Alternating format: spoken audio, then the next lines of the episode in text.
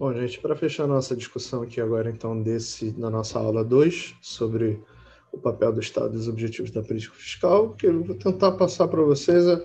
os elementos norteadores para a gente pensar. A gente falou do papel do Estado como um todo, mas quando a gente pensa né, em política fiscal e intervenção estatal, a gente tem alguns objetivos mais específicos, a gente traça um recorte mais específico. Como já falei para vocês mais uma vez, o objetivo do curso aqui é pensar principalmente o setor público por meio do orçamento público, por meio das políticas fiscais que estão ao alcance do governo do Estado é, para influenciar a economia, mas por dentro do orçamento público. Hoje, até por acaso, o dia, é, eu estou gravando isso não sem algum atraso, mas hoje, na quinta-feira, que saiu o projeto de lei orçamentária anual, com várias discussões, enfim, é, é esse o momento, é por aí que a gente vai tentar entender a intervenção estatal na economia. É, colocando aqui os slides, né, a gente pode pensar as funções do Estado e o objetivo da política fiscal de, sob diferentes óticas, né, e, e pensar, dada a discussão que a gente já fez nos vídeos anteriores, como que esses objetivos podem é, guiar efetivamente ou não o que é feito em termos de política fiscal. A gente tem aqui duas situações colocadas pela, pela forma de lidar com a pandemia do coronavírus.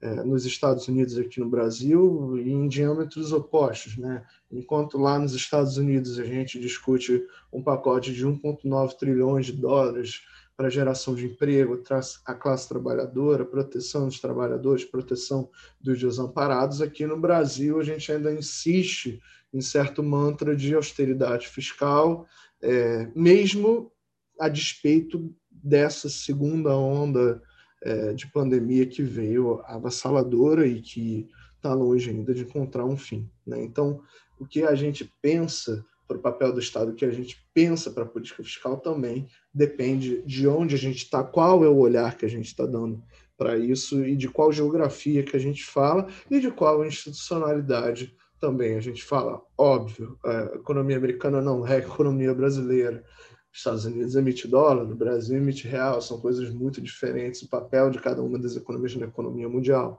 Então, é natural que a gente pense a política fiscal de forma diferente em cada uma dessas economias. Mas também é interessante notar que, a despeito disso tudo, existe uma teoria econômica que vai embasar essa forma de atuação da política fiscal.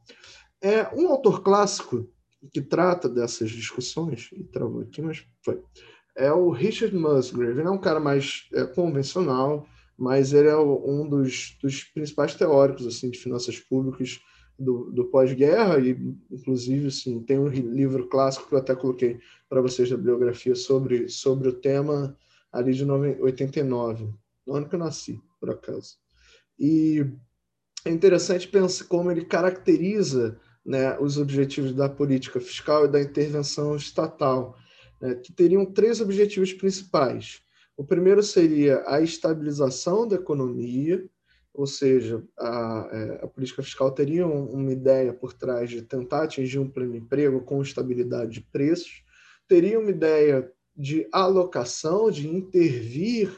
em como a economia aloca recursos, seja por meio da provisão pública, seja por meio da criação de incentivos e desincentivos, em como o mercado é, alocaria esses recursos, e também por meio da distribuição, intervindo aí na produção e distribuição, é, aí por meio de impostos, do sistema tributário e várias outras formas. Na visão do Stiglitz e do Rosengard, é, no livro de 2015, o foco da economia do setor público deveria ser sobre essas duas últimas funções: aprimorar a alocação né, vamos lembrar, falha de mercado, o Estado vai intervir para melhorar o que o mercado faz de errado, para aprimorar o resultado em termos de bem-estar social do que aquilo que o mercado falha em fazer. Portanto, vai tentar aprimorar a alocação de recursos e a distribuição que também está envolvida nesse processo. Só que outras correntes de pensamento vão também dizer que não, veja bem, é, o Estado também tem um papel fundamental na estabilização da economia. A política fiscal é central para isso, principalmente para o pessoal mais heterodoxo, o pessoal das finanças funcionais, da MMT, como a gente vai ver aqui no curso. O Musgrave coloca essas três possibilidades, de fato, mas não necessariamente é, aloca prioridades entre ela e tudo. E o que a gente vai ver aqui é que quando a gente vai pensar qual o papel da política fiscal de fato na economia, qual a relação entre política fiscal e desenvolvimento econômico, a resposta vai sempre depender da teoria subjacente. E é por isso que a gente tem esse curso aqui, por isso que a forma como o curso é estruturado é para mostrar para vocês as diferentes respostas que essas perguntas podem ter. Então, a gente vai ter basicamente uma contraposição entre o que a gente chama de doutrina das finanças sadias, sound finance, e a doutrina das finanças funcionais, que a gente vai passar pela visão heterodoxa lá de trás, do Keynes, do Kaletsky, do Lerner, e, e chegando no Lerner na, na ideia de finanças funcionais, a gente vai ver a visão neoclássica mais é, antiga, né, ali os modelos da síntese neoclássica, a releitura monetarista de novos clássicos, e vai estar associada a essa visão das finanças sadias. A gente vai ver como que isso, como que esse arcabouço neoclássico é revisto no contexto da crise financeira global de 2008 e como essa revisão, ela própria, assim como a teoria neoclássica subjacente, vai ser, vai ser criticada por autores mais modernos ligados à teoria do dinheiro moderno, é, e também vai discutir um pouco das críticas que essa teoria do dinheiro moderno pode receber. Por fim, né, para trazer uma discussão bem atual para vocês, é, é, repensar, a gente vai colocar essa discussão mais histórica em perspectiva a partir do que a pandemia trouxe de novo, a partir da possibilidade, eventualmente, da revisão é,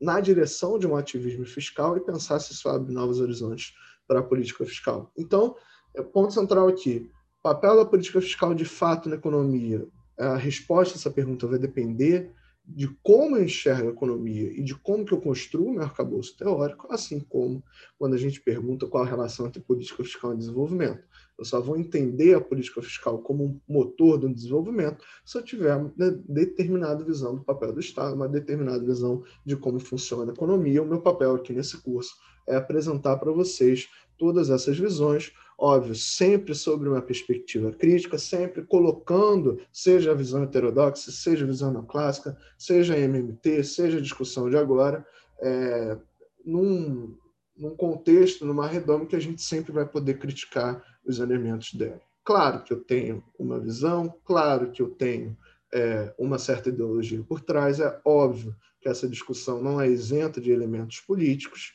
como eu disse para vocês, essa é uma mensagem importante que eu trago já nessa primeira aula de conteúdo efetivamente do curso, é, para vocês entenderem que a ciência nunca é neutra, né? a ciência sempre vai influenciar é, em algum sentido ou outro. Então, é, não, não quero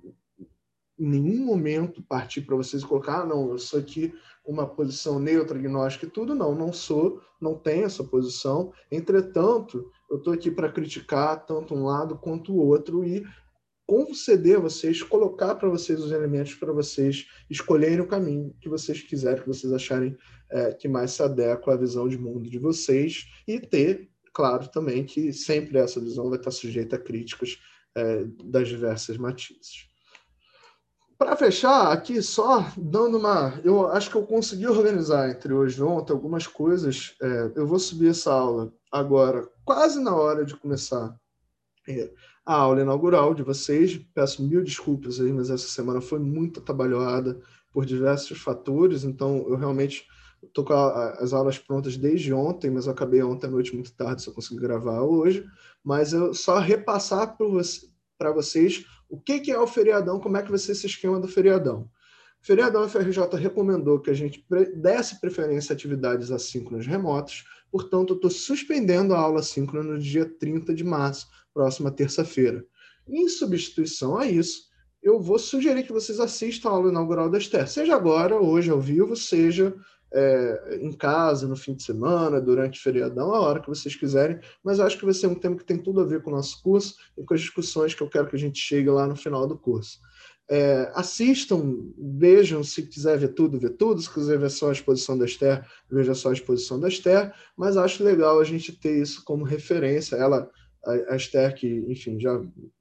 já foi de governo, é uma das pessoas que coordena o nosso grupo de economia do setor público aqui no Instituto de Economia da FRJ, certamente vale a atenção de vocês. No dia, eu sempre peço, as perguntas semanais vão estar valendo, dado que as atividades não estão suspensas, portanto, até segunda-feira, mais ou menos meio-dia, peço que vocês coloquem lá dúvidas sobre essa aula aqui, sobre os vídeos aqui que apresentei, eventualmente dúvidas sobre a aula inaugural da Esther também, e eu vou postar na terça-feira de manhã, vou gravar na segunda noite, possivelmente, na terça-feira de manhã eu vou postar um vídeo gravando, é, respondendo algumas dessas dúvidas, alguma coisa ali em torno de 30 minutos, e a gente volta à programação normal na aula é, do dia 1 de abril, com a aula 3, com conteúdo sobre é, finanças públicas sob uma visão heterodoxa, do Keynes, do Kaletsky, do Abba Lerner, e voltamos às nossas aulas é, síncronas no dia, é, no dia, na próxima desculpa, gente, que eu botei a coisa errada aqui. A gente volta às nossas aulas síncronas no dia 6 de abril. Se não me falha a memória, se falhar, vocês me corrijam. Mas aí a gente se fala, vai estar tudo lá no Classroom e tudo mais. Beleza? Qualquer dúvida, entre em contato comigo. A Júlia, em algum momento, vai, vai ser apresentada a vocês. Ela está numa enrolação, fechando projeto e tudo mais mas em algum momento ela aparece aí para apresentar, ela vai dar uma força na organização das perguntas, na elaboração de seminários e tudo, enfim, vai ser um ponto de contato também para vocês. No mais, continue se cuidando, aproveitem também é, o feriadão que vai ser um esquema mais leve para dar uma descansada e a gente se encontra de novo ao vivo daqui a mais ou menos duas semanas, mas se não, pelo menos aqui no vídeo, a gente vai se vendo semana que vem. Um abraço aí para todo mundo e fique em casa.